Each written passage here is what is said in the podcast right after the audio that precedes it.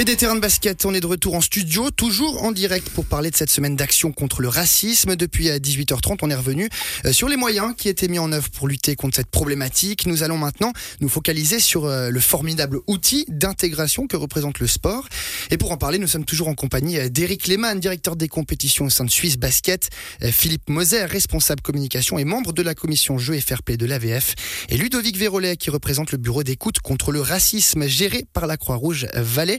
Je vais me tourner vers vous, Philippe Moser. On a beaucoup parlé des moyens mis en place pour lutter contre le racisme dans cette première partie d'émission, mais on oublie que le sport, en général, est vecteur d'intégration, certainement l'un des meilleurs outils. Comment on explique aujourd'hui cette, cette contradiction?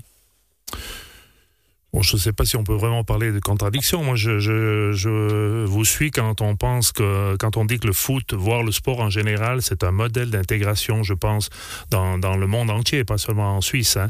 Euh, je vous citerai peut-être un chiffre. Je pense qu'aujourd'hui, dans le football suisse, euh, à peu près 65 à 70 euh, sont, sont des joueurs de souche étrangère. Hein.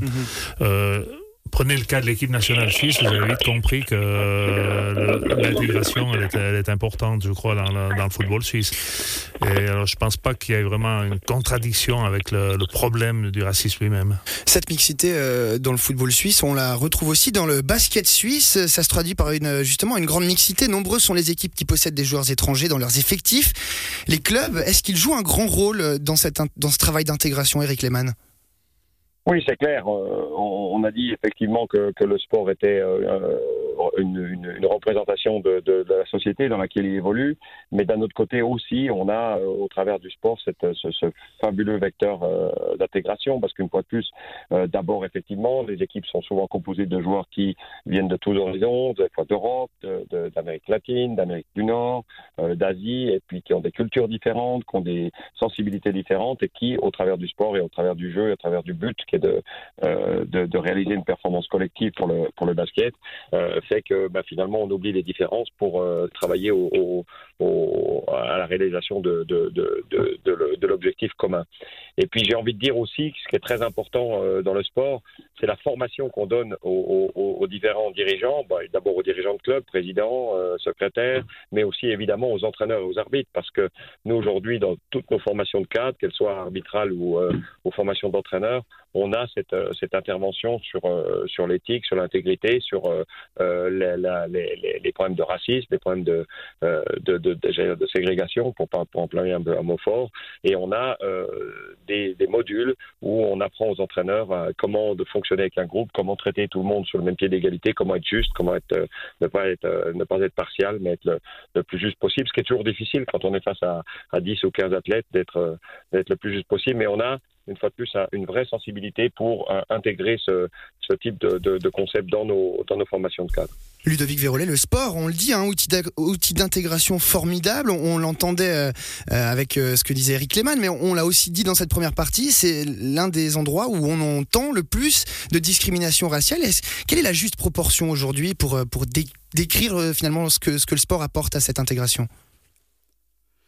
Ah, moi, tout simplement, je dirais qu'il n'y a, pas, vraiment de contradiction. Euh, c'est les deux, faces d'une pièce. Euh, d'un côté, on a euh, l'intégration qui, est dans les mesures propres à l'intégration. Donc, le but, c'est de, permettre et de promouvoir la cohésion sociale. Et de l'autre côté, la lutte contre les discriminations, autant du racisme que du sexisme ou d'autres formes de discrimination.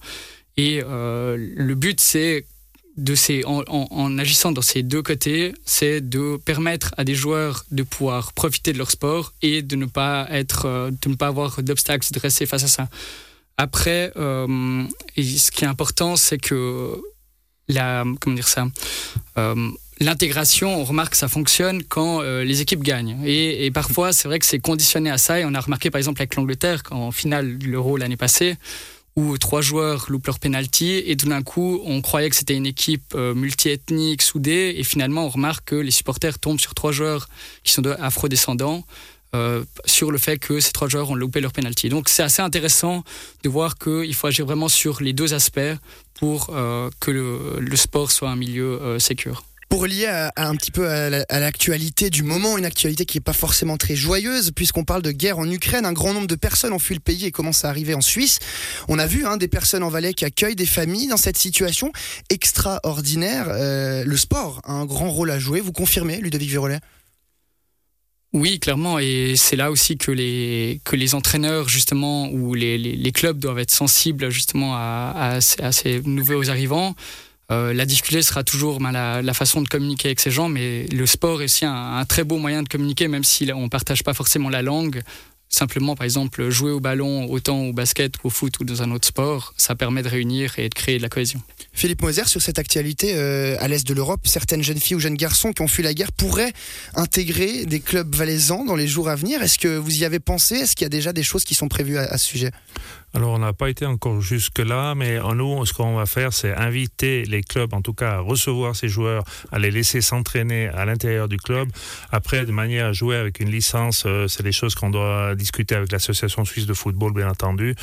Mais en tout cas, l'intégration doit se faire par le sport. le sport, c'est la vie, et ces gens, ils ont besoin de vivre absolument.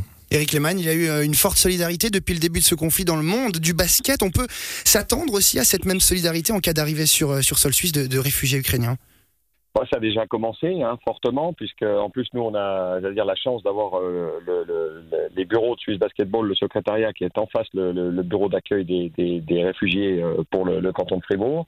Euh, donc euh, on, on, a déjà commencé. Il y a des actions qui sont de tout, j'allais dire tout azimut. On a par exemple la présidente des, des filles Fribourg, dont on a parlé tout à l'heure dans le résultat face à Trois-Torrents, qui a proposé de mettre à disposition l'appartement qu'elle qu'elle a pour tout au long de la saison pour ses étrangères, bah, pour des réfugiés euh, ukrainiens dans quelques temps, puisque le championnat va se terminer. Donc cet appartement sera libre. Bon, évidemment c'est temporaire, mais je, je, salue cette action. Et puis nous, on va réunir lundi soir tous les présidents de, des clubs de Ligue nationale, donc garçons et filles, les cinq divisions, pour leur proposer justement d'accueillir ces Ukrainiens sans restriction. Alors, euh, évidemment, on va leur faire des licences, on va les qualifier, euh, j'allais dire gracieusement, évidemment, pour qu'ils puissent s'entraîner. Après, le problème du jeu va se situer quand même dans, le, dans le, les quotas, puisque j'aime pas trop utiliser ce, ce terme-là, mais nous, on est contingenté par rapport au règlement euh, sur le nombre d'étrangers. Vous savez, par exemple, que dans la première division masculine, on a droit à quatre étrangers et trois seulement en même temps sur le terrain. Donc, très probablement, euh, la question qui va se poser, c'est est-ce qu'on va donner un statut de joueur formé localement, c'est-à-dire aux Ukrainiens et, finalement aux autres réfugiés de pouvoir jouer comme s'ils étaient suisses Ça, c'est les présidents de clubs qui vont euh, certainement décider. On va décider tous ensemble. C'est pas sûr que cette règle-là soit mise en place, en tout cas pour cette année, parce que ça pourrait fausser la fin du championnat. Mais en tout cas, on va accueillir tous ces réfugiés et on va leur permettre de s'entraîner et de jouer dans les divisions inférieures, ça c'est sûr. Eh bien, nous allons nous quitter sur cette note d'espoir et de bienveillance. On salue aussi euh, l'ensemble des actions solidaires qui sont actuellement euh, faites justement pour, eh bien, pour apporter de l'aide, du soutien à cette population ukrainienne qui, qui souffre évidemment. On pense Merci beaucoup à nos trois invités d'avoir été avec nous, Philippe Moser, Ludovic Vérolet et Eric Lehmann. On espère que ça s'est très bien passé pour vous et on vous souhaite un très bon week-end. Bon week-end à tous. Merci, bonne soirée. Merci, bonne soirée. Et quant à nous, c'est ici que se termine cette tablée des sports. Merci d'avoir été avec nous. On rappelle euh, que le BBC Monté-Chablais est toujours engagé actuellement en SB League face à Genève. Julien Traxel va continuer à vous faire vivre cette partie jusqu'à son terme. Quant à nous, bien, un prochain rendez-vous des sports, c'est demain, 18h04. Excellent week-end. Et merci à Philippe pour ce qui était de la technique. Bye bye.